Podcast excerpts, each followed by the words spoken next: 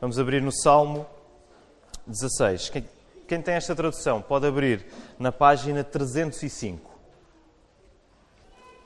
Diz assim a palavra: Guarda-me, ó Deus, porque em ti me refugio. Digo ao Senhor: Tu és o meu Senhor, outro bem não possuo, senão a ti somente.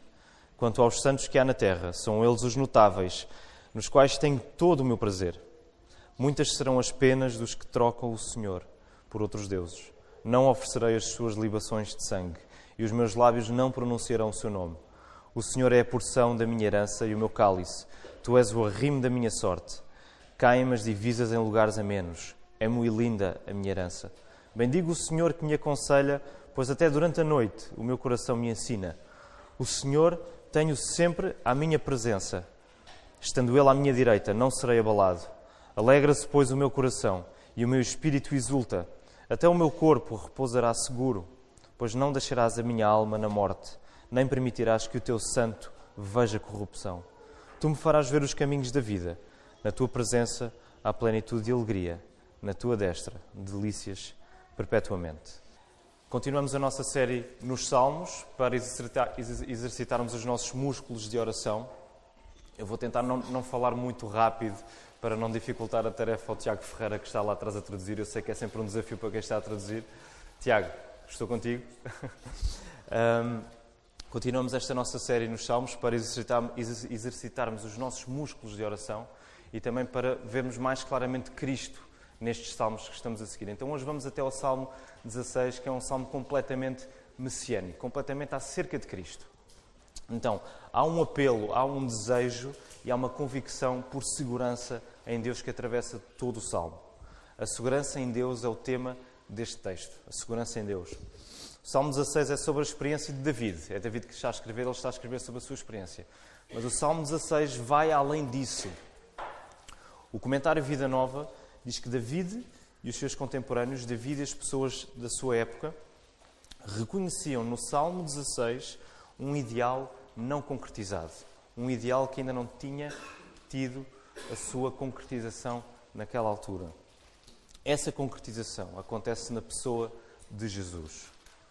E este salmo é citado duas vezes no Novo Testamento. Eu gostava só de ler rapidamente, em duas passagens no livro de Atos. A primeira em Atos 2, e vamos ver nos versículos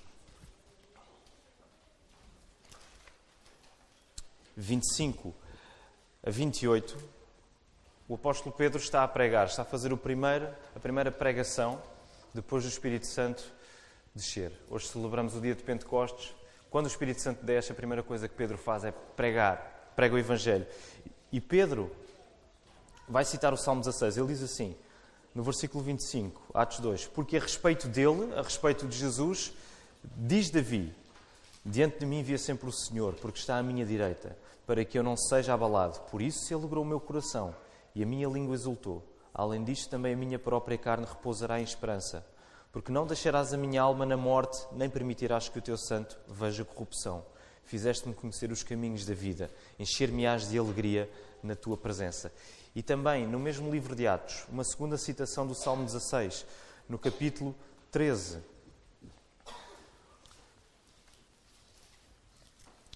Capítulo 13 de Atos. A partir do versículo 34, encontramos Paulo, o apóstolo Paulo, na sua primeira viagem missionária, a pregar em Antioquia. Ele diz assim: E que Deus o ressuscitou, que Deus ressuscitou Jesus dentre os mortos para que jamais voltasse à corrupção. Desta maneira o disse: E cumprirei a vosso favor as santas e fiéis promessas feitas a David. Por isso, também diz em outro salmo: Não permitirás que o teu santo veja corrupção. Então encontramos este salmo citado duas vezes no Novo Testamento. Em ambas as passagens, tanto no capítulo 2 como no capítulo 13 de Atos, é claro que quer Pedro, quer Paulo estão a relacionar o que David disse no Salmo 16 com Jesus Cristo. A, associação é óbvia. Então podemos dizer, como afirma o falecido pastor William Pettingill, que a pessoa que está a falar neste salmo é Jesus Cristo.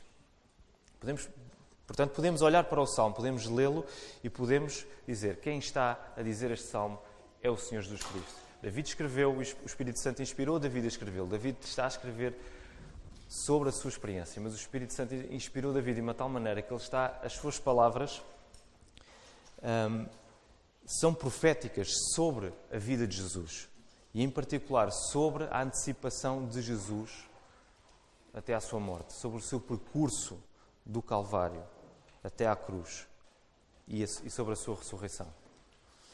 Então, a estrutura deste salmo evidencia o tema do salmo, que é a segurança em Deus. Vamos ver rapidamente. No versículo 1 temos um apelo pela segurança em Deus. O salmista diz: Guarda-me, ó Deus, porque em ti me refugio.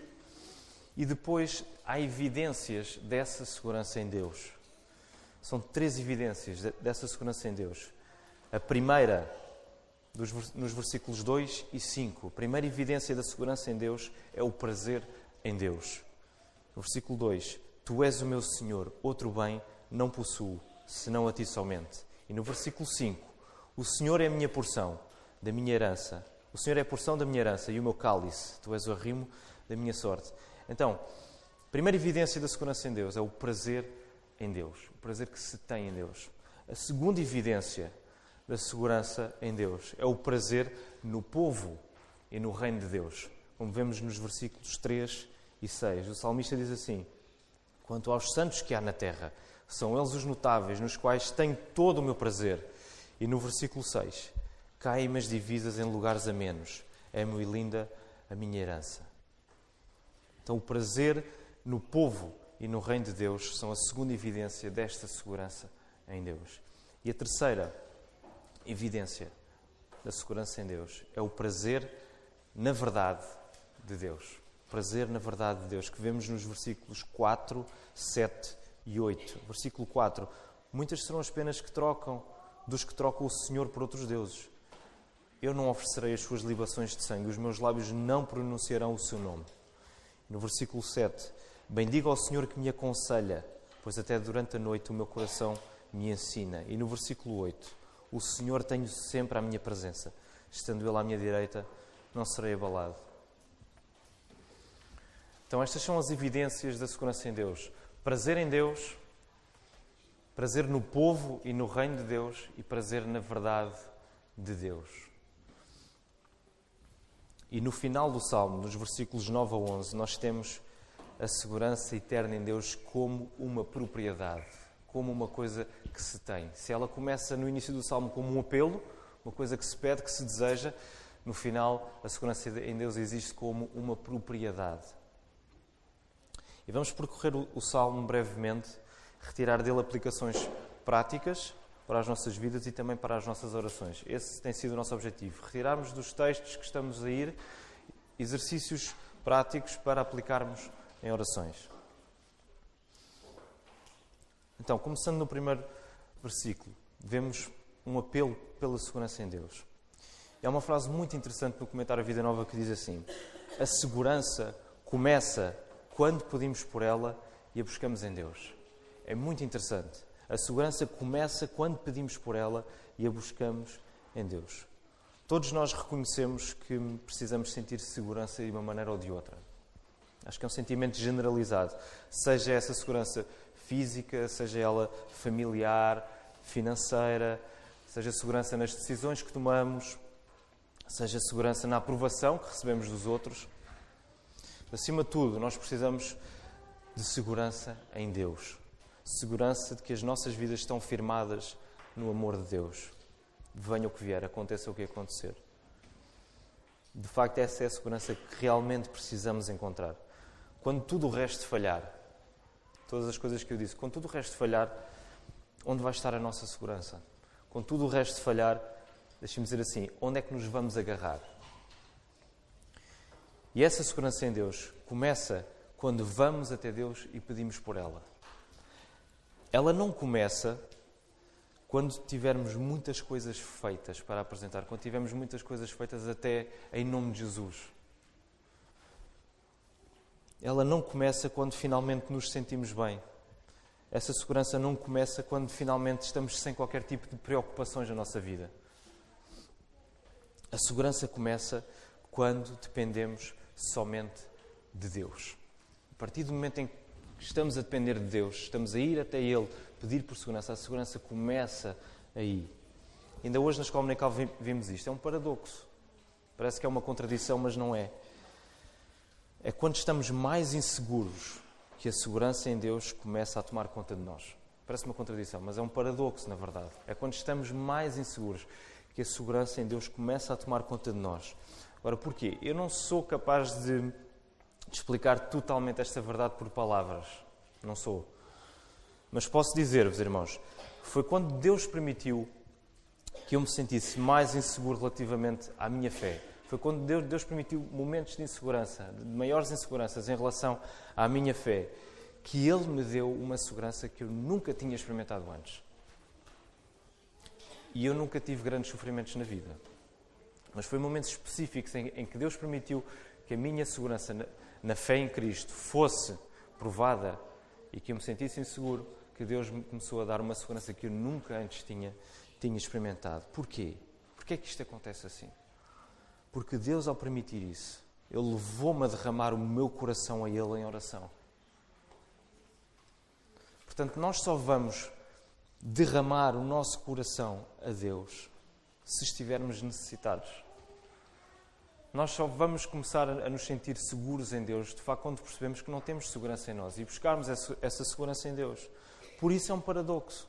Deus permite situações de insegurança na nossa vida para que a nossa verdadeira e única segurança possa existir somente em Deus.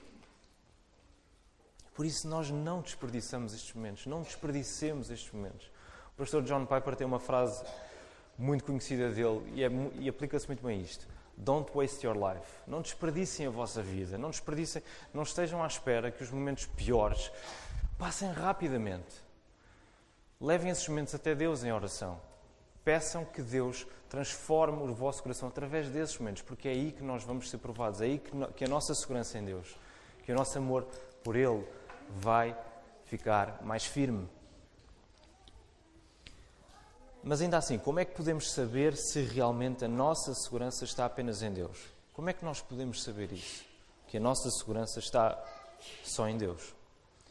Quando nós olhamos para o nosso coração, quando nós olhamos para os nossos prazeres e os nossos amores são transformados, quando os nossos prazeres e os nossos amores são transformados, aí nós podemos saber que a nossa segurança está em Deus. Quando o que mais desejamos é o próprio Deus. Quando o sabor mais agradável ao nosso paladar é a comunhão com Deus. E por isso o título deste sermão é Paladares Santificados. A partir do momento a partir do momento em que aquilo que nós mais desejamos, aquilo que nos dá mais prazer é o próprio Deus, nós podemos ter a convicção e a certeza que a nossa segurança está em Deus. Quando os nossos desejos, os nossos amores são transformados para estarem agarrados somente em Deus. Então, como vimos há pouco, a primeira evidência dessa segurança é o prazer em Deus, nos versículos 2 e 5. Prazer em Deus, prazer objetivo imediato que temos em Deus. A segunda evidência é o prazer no povo e no reino de Deus, versículos 3 e 6. A terceira evidência é o prazer na verdade de Deus, versículos 4, 7 e 8. Agora uma pergunta. Quem é que teve estes prazeres completamente presentes e intactos? Quem é que teve um prazer em Deus completamente intacto? Quem é que teve um prazer no povo e no reino de Deus completamente intacto? Quem é que teve um prazer na, na verdade de Deus completamente intacto? Foi David? Foi David, irmãos? Não. Não foi David. Apesar de David ter, ter sido um homem segundo o coração de Deus, não foi David que teve estes prazeres intactos. Foi Cristo. Foi Cristo. Lembrem-se, o Salmo 16 está a levar-nos para o momento em que Jesus está a antecipar o seu caminho até ao Calvário, até à cruz, para morrer. Naquela hora, quando Jesus estava a antecipar o Calvário, Jesus era, ao mesmo tempo, o homem mais angustiado em todo o mundo e o homem mais feliz e satisfeito em todo o mundo. Naquela hora, Jesus era o homem mais angustiado de todos os homens do mundo, mas ao mesmo tempo, ele era o homem mais feliz e satisfeito do mundo. A Bíblia diz-nos em Isaías que Jesus era um homem de dores, um homem de sofrimentos, que sofreu. Ao mesmo tempo, em Hebreus, a palavra diz-nos que Jesus é o resplendor da glória. Ele é a expressão exata de Deus. O prazer de Jesus era cumprir a vontade do Pai. Ele disse: A minha comida, aquilo que eu como, é obedecer ao meu Pai que está no céu. O prazer de Jesus era estar em comunhão com o Pai. O prazer de Jesus estava na palavra do Pai. Jesus passa a vida a aceitar a Escritura. O prazer de Jesus também estava naqueles que eram seus, que ele sabia que eram seus, por quem ele ia morrer. O prazer de Jesus estava nesses também. E os hábitos de Jesus revelavam o seu prazer absoluto em Deus Pai. Jesus passava a vida a orar. Jesus passava a vida a citar a Escritura. Jesus amou perfeitamente os seus até ao fim. Os seus hábitos revelavam o seu prazer absoluto em Deus Pai. Quais são os nossos hábitos? O que é que os nossos hábitos dizem? Será que eles dizem que o nosso maior prazer é Deus? Irmãos, não tem havido exercício mais assustador para mim do que este. Isto é graças ao aconselhamento familiar. Portanto, se querem ficar assustados, comecem a vir ao aconselhamento familiar. E por causa do livro do, do James K. Smith, You Are What You Love, Tu És o que Amas. Não tem havido exercício mais assustador para mim do que este. E eu não, ainda não entrei muito fundo neste exercício, eu só comecei um, a sondar terreno. Perceber a facilidade com que eu dou o meu tempo para coisas às quais eu me dedico sem sequer pensar. Isto é assustador. Perceber o tempo que eu dou para coisas às quais coisas essas que eu me dedico sem sequer pensar. Elas surgem, essas coisas acontecem porque elas estão dentro do meu coração. Portanto, eu não preciso perceber conscientemente que quero fazer alguma coisa para a fazer. Se essa coisa já fizer parte dos meus prazeres, se essa coisa já fizer parte dos meus amores, se essa coisa já for quem eu sou, eu não preciso de ter uma decisão verdadeiramente consciente para dizer, não, eu, eu decidi e vou fazer esta coisa conscientemente. Eu não preciso percebê-la conscientemente, porque ela está tão enraizada em mim que eu vou fazê-la. Isso não acontece convosco? Coisas que acontecem como se fosse a nossa segunda na, na, na natureza. Nós fazemos assim do pé para a mão e nem sequer estamos a pensar nelas, porque elas estão dentro do nosso coração. Ok, vamos voltar às evidências que vimos anteriormente, as três evidências da segurança em Deus. E à medida que formos vendo, eu gostaria que pudessem registar algumas questões que eu trouxe e pudéssemos aplicá-las depois em oração, em exercícios de oração. São questões que nós vamos fazer a nós próprios, mas depois o objetivo é levarmos essas questões para fazermos a Deus, para que seja Deus a ajudar-nos a respondê-las, a responder a elas. Então, na primeira evidência, que é o prazer em Deus, primeira evidência de segurança em Deus, o prazer em Deus. Quando pensamos no prazer em Deus, nós temos de pensar em tempo passado com Deus. Tempo passado com Deus, tempo investido em Deus, com Deus. Questão: como é que a maneira como organizo o meu dia reflete o meu amor por Deus? Como é que a maneira como eu organizo o meu dia reflete o meu amor por Deus? Separe tempos específicos durante o dia para orar? Ou a oração acontece apenas por espontaneidade? Será que eu separo tempos específicos durante o dia para orar? Ou a oração é uma coisa que acontece pelo momento, conforme eu me sinto? Quando pensamos no prazer em Deus, temos de pensar obrigatoriamente também em adoração e louvor. Prazer em Deus é adorarmos e louvarmos a Deus. Se o nosso prazer está em Deus, vamos fazer aquilo para o qual fomos criados, que é louvar a Deus. Nós fomos criados para, para louvar a Deus. Questão: como é que a maneira como eu organizo o meu dia reflete a minha adoração a Deus? Será que eu separo tempos específicos durante o dia para refletir em quem, em quem Deus é e para o louvar por isso? Então, como é que a maneira como eu organizo o meu dia reflete a minha adoração a Deus? E será que eu separo tempos específicos durante o dia para refletir em quem Deus é e para louvá-lo por isso? E ainda, será que eu levo esse meu desejo para o resto da minha família? será que eu levo esse desejo para dentro de casa? Ok, estas eram as questões para a primeira evidência da segurança em Deus. A segunda evidência, que é o prazer no povo e no reino de Deus. Quando pensamos no prazer no povo e no reino de Deus, temos de pensar em tempo passado com a Igreja, que seja mais do que um picar o ponto, para que seja um tempo em que nos alegramos uns nos outros. Porquê? Porque a graça de Cristo nos alcançou. E isso é o mais importante quando nos relacionamos com irmãos na fé. O mais importante para mim, quando eu ouço a Catarina e o António, não é. Um, Vai faltar a palavra. Não é uh, a cumplicidade imediata que eu posso estabelecer com eles, mas é realmente aquilo que é comum a nós, que foi que a graça de Cristo alcançou-me a mim, a graça de Cristo alcançou a Catarina, a graça de Cristo alcançou o António. E isso é o mais importante quando eu me relaciono com irmãos na fé. Questão: como é que a maneira como organizo o meu dia me leva a recordar a minha igreja local e orar por ela? como é que a maneira como eu organizo o meu dia me leva a recordar a minha igreja local, neste caso a nossa igreja aqui na Lapa, e a orar pela minha igreja.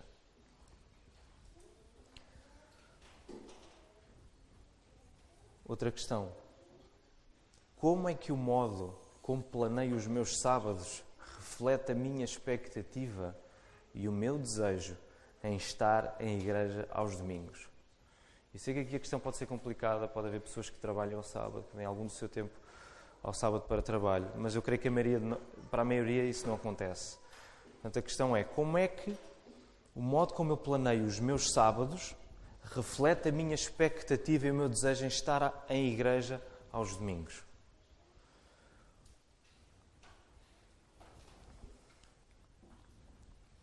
Mais algumas questões sobre este ponto como é que a maneira como eu estou na igreja ao domingo reflete o meu prazer nos meus irmãos e irmãs. Como é que a maneira como eu estou na igreja ao domingo reflete o meu prazer nos meus irmãos e nas minhas irmãs? E agora aplicar isto especificamente às conversas. As minhas conversas com os meus irmãos e as minhas irmãs são apenas circunstanciais? Ou há um desejo de ver Cristo na vida dos outros. As minhas conversas com, os meus irmãos refletem apenas assuntos banais, atualidades do dia, ou elas refletem um desejo de ver Cristo na vida dos outros?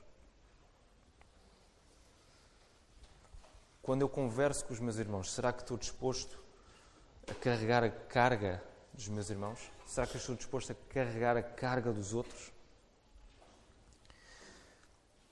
Ok, terceira e última evidência da segurança em Deus. Prazer na verdade de Deus. Quando pensamos no prazer na verdade de Deus, temos de pensar não só no tempo que dedicamos à leitura da palavra, à leitura da Bíblia, isso é óbvio, é claro, temos de aplicar tempo aí, mas também nos critérios que aplicamos às decisões que tomamos, na maneira como nós tomamos decisões. Quando nós pensamos no prazer que temos à palavra de Deus, como é que isso interfere com a maneira como nós tomamos decisões? Como é que eu, como é que a maneira como organizo o meu dia, outra questão, como é que a maneira como organizo o meu dia reflete o, o meu prazer em ler a palavra de Deus? É uma coisa relativamente à oração, à comunhão com Deus. Agora, como é que a maneira como eu organizo o meu dia reflete o meu prazer em ler a palavra de Deus, em ler a Bíblia? Outra questão, como é que a maneira como tomo decisões reflete a prioridade que dou à vontade de Deus revelada na palavra. Como é que a maneira como eu tomo decisões reflete a prioridade que eu dou à vontade de Deus revelada na Bíblia? Será que guio-me mais pelo meu conforto ou pela glória de Deus? Será que eu guio-me mais por um desejo de conforto ou por um desejo de que Deus seja glorificado? Então, é, são algumas questões. Não sei se conseguiram apanhar todas, poderão depois ouvir o sermão online, se quiserem. Ou então podem vir, ter comigo e perguntar, que eu posso dizer-vos quais elas são. O objetivo será levarmos estas questões em oração durante esta semana, para que Deus nos ajude a reconhecer o que está errado nos nossos prazeres. O objetivo é que nós façamos um trabalho de, de pegarmos num, num, num, microscópio e tentarmos ver ao pormenor o, no, o nosso coração, tentarmos ver o que é que está errado com os nossos prazeres. E de seguida levarmos essa convicção, quando nós tivermos convicção de que há coisas que estão mal nos nossos prazeres, nos nossos amores, nós levarmos essa convicção novamente em oração, pedindo a Deus que nos mude. E deixe-me dizer uma coisa: Deus responde a orações, a orações que estão de acordo com a sua vontade. Corações transformados para o amarem é vontade de Deus. Portanto, eu tenho a certeza que a partir do momento em que nós orarmos a Deus para Ele transformar os desejos do nosso coração, para que o nosso desejo seja somente Ele, Ele vai responder. E eu acho que, pelo menos acontece comigo, a razão pela qual eu não faço isso tantas vezes é porque eu tenho medo que Deus responda a essa oração. É porque eu sei que Ele vai responder. E eu não quero, de facto, mudar as coisas que eu gosto. Eu quero permanecer lá. Vamos levar estas coisas em oração, pedindo a Deus que nos mude. E avançando para o final. No final do, do Salmo, dos versículos 9 até 11, é declarada a segurança em Deus como uma propriedade, algo que se possui, algo que se tem. A mesma pessoa que começa por dizer que precisa de segurança, no início do Salmo, acaba a dizer que a tem. Vejam lá o versículo 9. Alegra-se, pois, o meu coração, o meu espírito exulta, até o meu corpo repousará seguro. Há uma explosão de confiança. Não sentem isso? Parece que há aqui uma explosão. Uma pessoa que estava aflita a confessar a Deus, a pedir ajuda a Deus, parece que há aqui uma explosão de confiança e alegria em Deus por saber que não será a morte a ter a palavra final. Lembrem-se, Cristo passou por esta angústia. Ele sabia que ia morrer. Ele sabia que ia sofrer, ele estava a sofrer. Cristo estava a sentir isto. Ele, ao mesmo tempo que sabia que ia sofrer e morrer, ele sabia que isso não era o fim e isso trazia-lhe alegria, como nós vemos no, no final do Salmo. Haverá plenitude e alegria e delícias para sempre na presença de Deus. Aplicamos estas palavras a Cristo porque elas anunciaram a sua morte e a sua ressurreição. E por causa disso, nós podemos dizê-las com convicção, tal como Davi as disse também. Os nossos paladares podem ser santificados porque Jesus morreu e ressuscitou. O nosso amor por Deus pode realmente invadir tudo aquilo que nós fazemos, toda a nossa vida, porque Jesus morreu no nosso lugar a fim de nos transformar. Ele salvou-nos para desejarmos Deus acima de todas as coisas. Ele não nos salvou para nós continuarmos a gostar de todas as outras coisas que continuamos a gostar. Ele não nos salvou para que a nossa, a nossa devoção a Deus fosse apenas ao domingo, quando estamos juntos. Ele salvou-nos para nós desejarmos Deus acima de todas as coisas. E essa é a nossa segurança. Essa é a evidência da nossa segurança. Quando nós desejamos Deus acima de todas as coisas, nós estamos seguros nele, porque nós sabemos que o Espírito Santo está em nós a trabalhar. E o Espírito trabalha no coração daqueles por quem Cristo morreu. Essa é a nossa segurança. Que nós possamos buscar esta segurança só em Deus, com o auxílio do Espírito Santo, para que o Senhor Jesus seja o nosso único e verdadeiro prazer e a nossa única e verdadeira alegria. E como diz o Salmo, essa alegria é plenitude e alegria. São delícias perpetuamente que nunca terminarão. Que Deus nos ajude.